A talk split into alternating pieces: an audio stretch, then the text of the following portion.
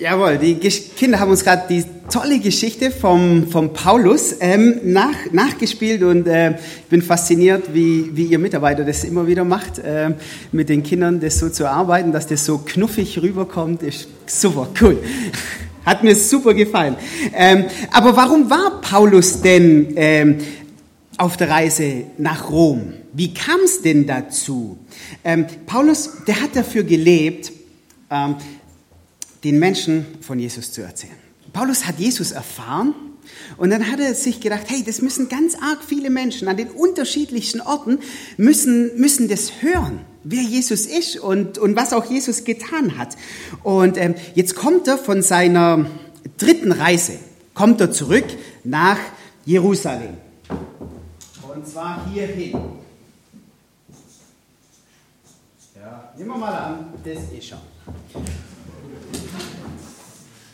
Und ähm, genau, er kommt dort am ersten Tag an, aber die Leute dort, äh, viele haben gar nicht auf ihn gewartet. Im Gegenteil, die hätten sich gewünscht, der wäre nie in Jerusalem wieder aufgekreuzt, der wäre weggeblieben. Warum?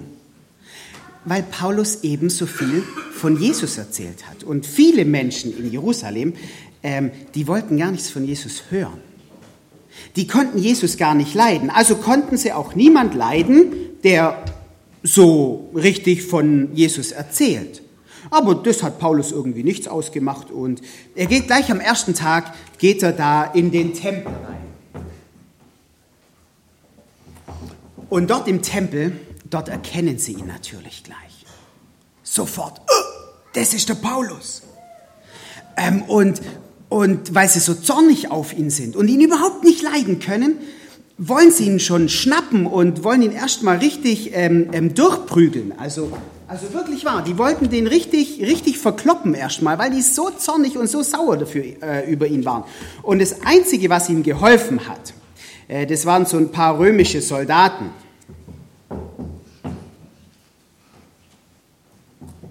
Genau, die haben ihn dann aus dem Tempel rausgezerrt und haben ihn erstmal in Sicherheit gebracht.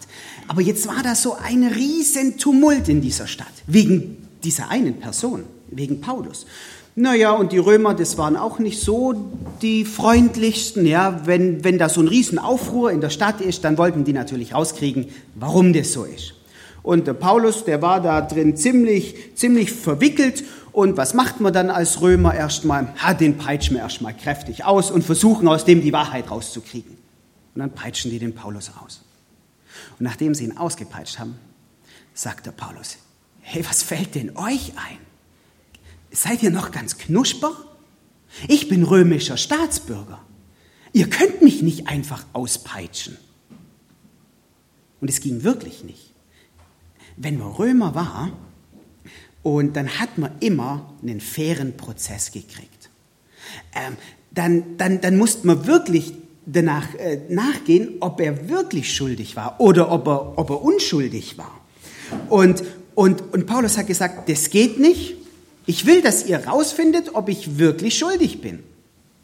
Weil ich denke, dass ich unschuldig bin, dass ich nichts Böses getan habe. Ich bin römischer Bürger und dann habe ich ein Recht auf ein anständiges Verhör und ich habe ein Recht auf einen fairen Prozess. Und dann könnt ihr feststellen, ob ich schuldig bin oder nicht schuldig bin. Für die Obersten in Jerusalem, da war es sowieso klar, dass er schuldig war.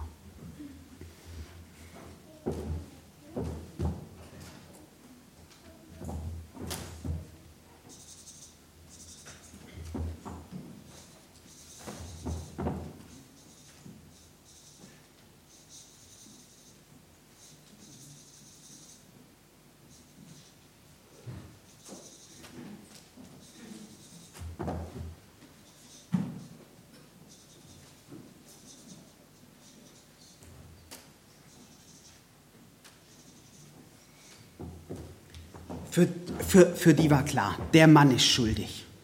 Der ist nicht unschuldig. Der ist schuldig. Und das wollte Paulus denen dann auch ähm, erklären. Er sagt, hey, ich bin aber unschuldig. Ich habe hab nichts Böses getan. Ich habe doch bloß von Jesus erzählt. Ich habe echt nichts Böses getan. Ich bin, ich bin eigentlich unschuldig. Aber ihr sagt, dass ich schuldig bin. Und deswegen will er noch mal zu ihnen hin und dort in Jerusalem vor dem Hohen Rat und vor den Obersten sprechen. Und dort kommt es wieder zu tumultartigen Umständen. Und, und, und die Römer, die können nur noch aus der Menge raus und, und ab weg. Und dann bringen sie ähm, den Paulus nach Caesarea. Und das ist eine Stadt hier. Die haben gedacht, oh, wenn der in Jerusalem bleibt, das, das geht die ganze Zeit so weiter. Und sie bringen ihn weg von Jerusalem. Und dort in Caesarea, ähm, da ist er dann so, so zwei Jahre. Und, und wisst ihr, was die in den zwei Jahren rausfinden wollen? Ob Paulus schuldig oder unschuldig ist. Das dauert zwei Jahre.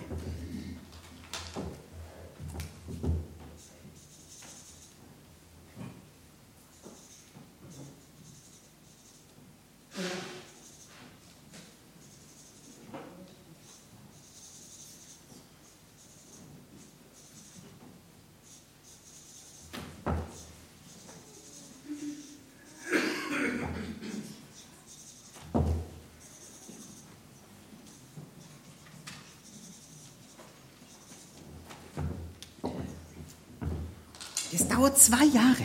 Und selbst dann kriegen sie es nicht raus. Also dort ist, ist ein Statthalter. Und er probiert immer wieder rauszukriegen, bist du schuldig, bist du unschuldig? Und Paulus sagt, hey, ich bin unschuldig. Ich habe nichts Böses getan.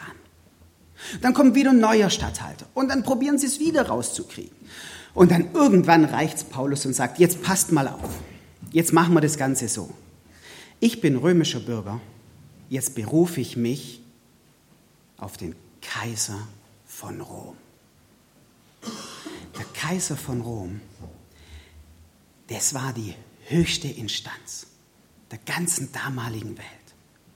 Und Paulus denkt sich, hey, wenn ihr es schon nicht rauskriegt, dann gehen wir zum Kaiser und dann soll der rausfinden, ob ich schuldig oder unschuldig bin, ob ich was Böses gemacht habe oder nicht. Und ab dem Zeitpunkt geht es für Paulus Richtung Rom. Der höchste, der mächtigste Richter, der Kaiser von der ganzen Welt, der sollte das rausfinden. Wisst ihr, an was mich das erinnert hat? Warum mir das so bekannt vorkam mit diesem schuldig und unschuldig? Ähm, wenn wir zu Jesus gehören, dann sind wir unschuldig dann steht zwischen Gott und uns nichts mehr, was uns trennt. Wenn wir unser Leben Jesus anvertraut haben, dann gehören wir zu ihm und dann findet Gott an uns keine Schuld mehr. Wir sind okay, wir sind in Ordnung mit Gott. Ähm, wenn wir als Kinder Gottes leben, wenn wir zu ihm gehören, dann sagt uns Gottes Wort es zu. Du bist nicht schuldig, du bist unschuldig. Gott freut sich an dir. Du musst keine Angst haben. Da ist nichts mehr, was zwischen dir und Gott steht. Du bist unschuldig, das, das, das hören wir und das wissen wir. Aber das letztendliche Urteil, das steht noch aus. Und es kommt am Ende der Tage. Und dann wird Gott selber zu jedem von uns sagen, du bist okay, du bist in Ordnung, du bist unschuldig. Das letztendliche Urteil, das kommt erst noch dass wir es richtig hören. Das kommt von Gott. Gott wird uns das zusagen, dass wir unschuldig sind.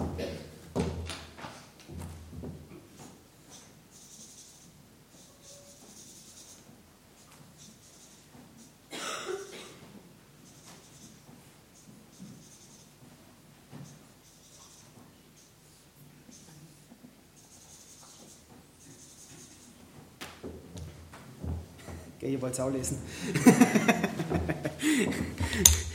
genau, dann wird Gott sagen, du bist okay. Und dann wird es uns direkt ins Gesicht und er wird es uns ins Ohr sagen, dass wir nicht schuldig sind, sondern dass wir unschuldig sind.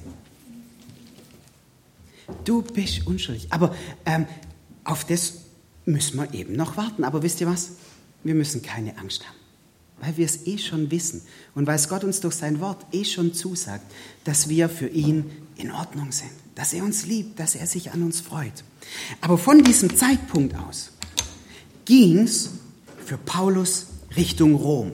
Und jetzt hoffe ich, wenn ihr mal so eine Kreuzfahrt macht, dass ihr nicht so eine Mittelmeerkreuzfahrt macht. Weil da ging es ja schon ganz schön turbulent zu, oder? Sturm, Schiffbruch, äh, da war alles drin, ja? Also auf jeden Fall, Paulus reist von hier da zu so einer Stadt und dann gehen sie hier weiter zu so einer Stadt, genau, und dann ähm, hier Kreta, da sind sie, da, über, da bleiben sie den Winter über, genau. Und dann kommt der Sturm auf. Und dann wird ihr Boot getrieben, hier irgendwo, Schlingerkurs irgendwo rum und sie landen hier auf der Insel Malta.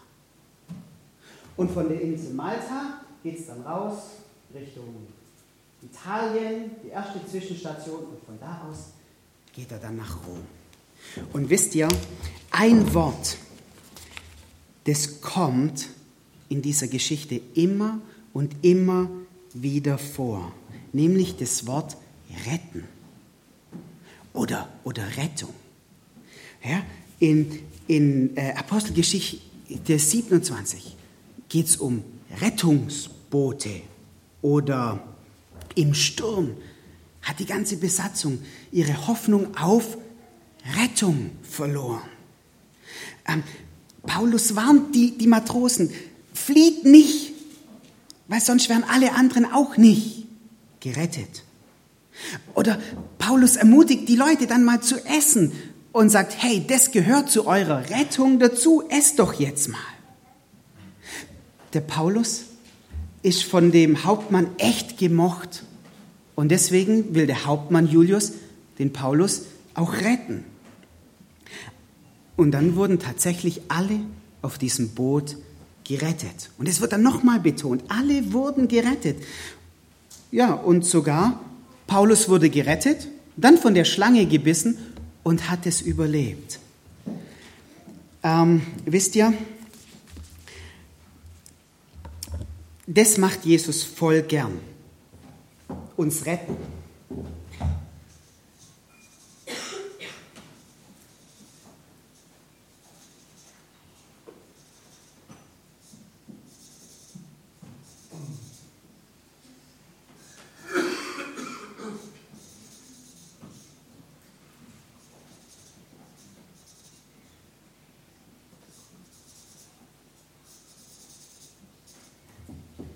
Das, was Jesus voll gern macht, ist retten.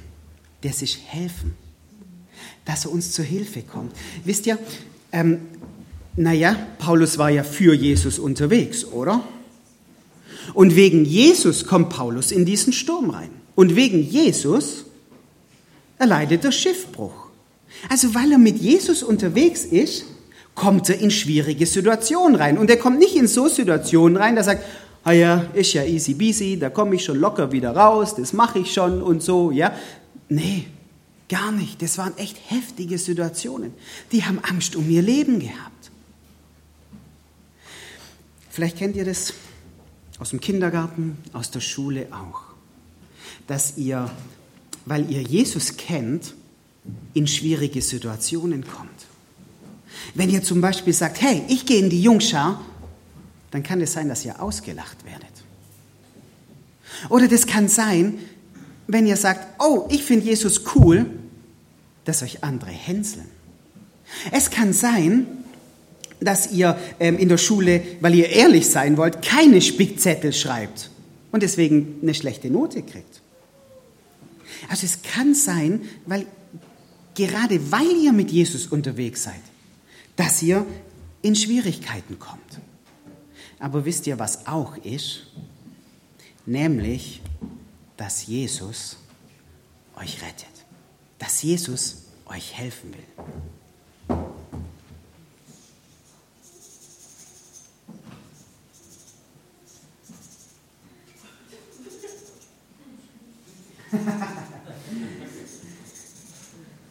Max. Kannst du mal trotzdem lesen? Was heißt denn? Okay, was heißt der ganze Satz?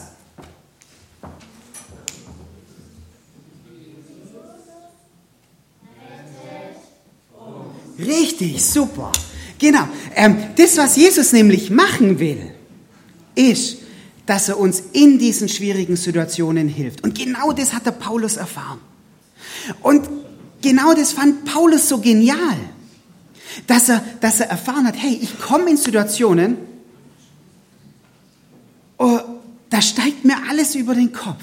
Aber ich habe Jesus. Und er ist bei mir und er hilft mir. Und wisst ihr was? Die anderen haben das auch gemerkt. Die haben das erlebt. Ja klar, Paulus kommt wegen Jesus in eine schwierige Situation rein. Aber es ist der Hammer, wie Jesus dem Paulus Mut gibt. Das ist ja der Hammer, wie Paulus Menschen gesund machen kann. Und Jesus macht es. Der, der römische Hauptmann hat sich gewundert, das gibt's gar nicht, wie, wie einer auf dem Schiff so viel Hoffnung haben kann, wenn alles durcheinander geht. Und er merkt, das muss an diesem Jesus liegen. Wisst ihr, ich glaube, wir kommen wegen Jesus, also das kann echt vorkommen, in brenzlige Situationen rein. Aber wisst ihr, was das Geniale ist? Wir werden auch erleben, dass Jesus uns hilft dass er genau in dieser schwierigen Situation da ist. Und manchmal gibt er uns Mut, manchmal gibt er uns gute Gedanken und manchmal hilft er anderen Menschen durch uns, genau in diesen schwierigen Situationen. Und das finde ich der Hammer, weil wir dann tatsächlich Jesus erleben können. Ich würde noch beten.